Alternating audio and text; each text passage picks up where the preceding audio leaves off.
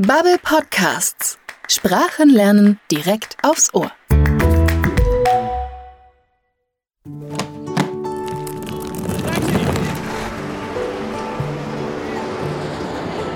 Sit back, relax, and enjoy the ride.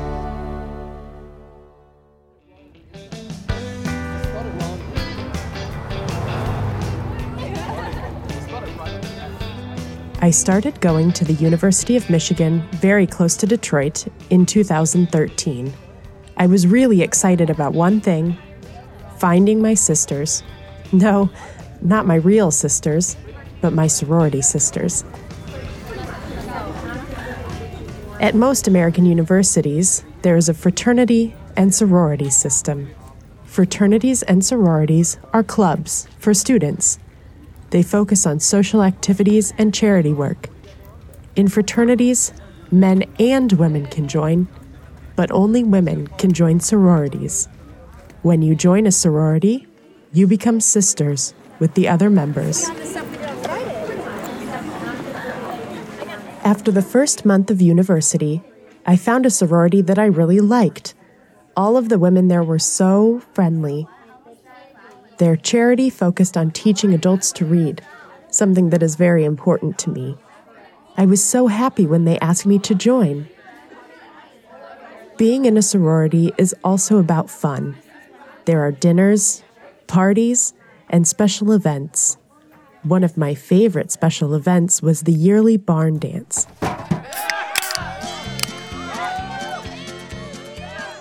Every fall, we rented a barn in the countryside and had a party inside.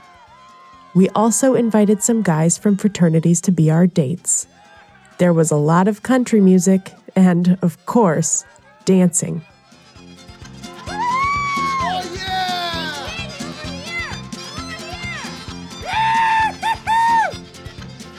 The barn dance always happens around Halloween, so there was also a scary hayride.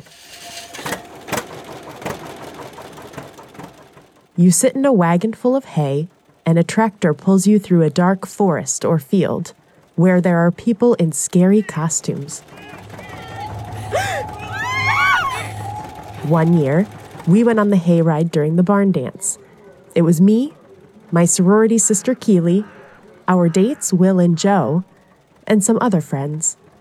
We started in the field next to the barn, and soon we were in the forest. There were lights in the forest, and they moved through the trees. There were also lots of scary sounds.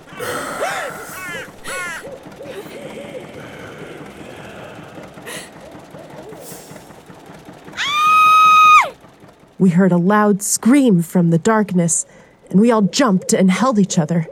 We were so scared. After we calmed down a bit, Keely turned to me and asked, Where is Will? He was gone. There was no sign of Will. Now we were scared again.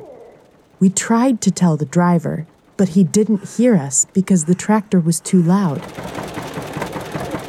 Did a ghost or devil take him? Did he fall off the wagon? Did he die?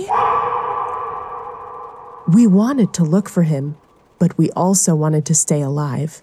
So we stayed in the wagon. We finally came back to the party, but Will still wasn't there. We jumped off the wagon and ran to the barn.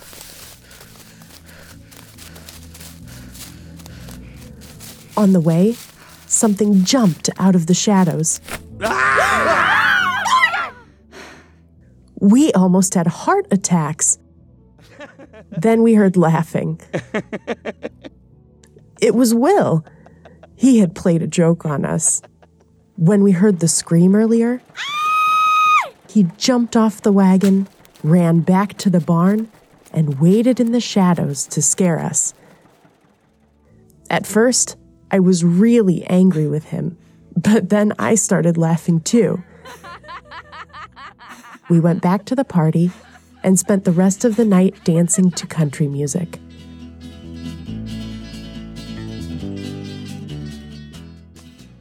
In the end, I'm so happy I had the chance to be in a sorority during university.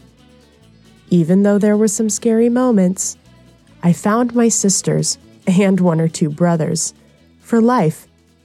I was part of an amazing group of women.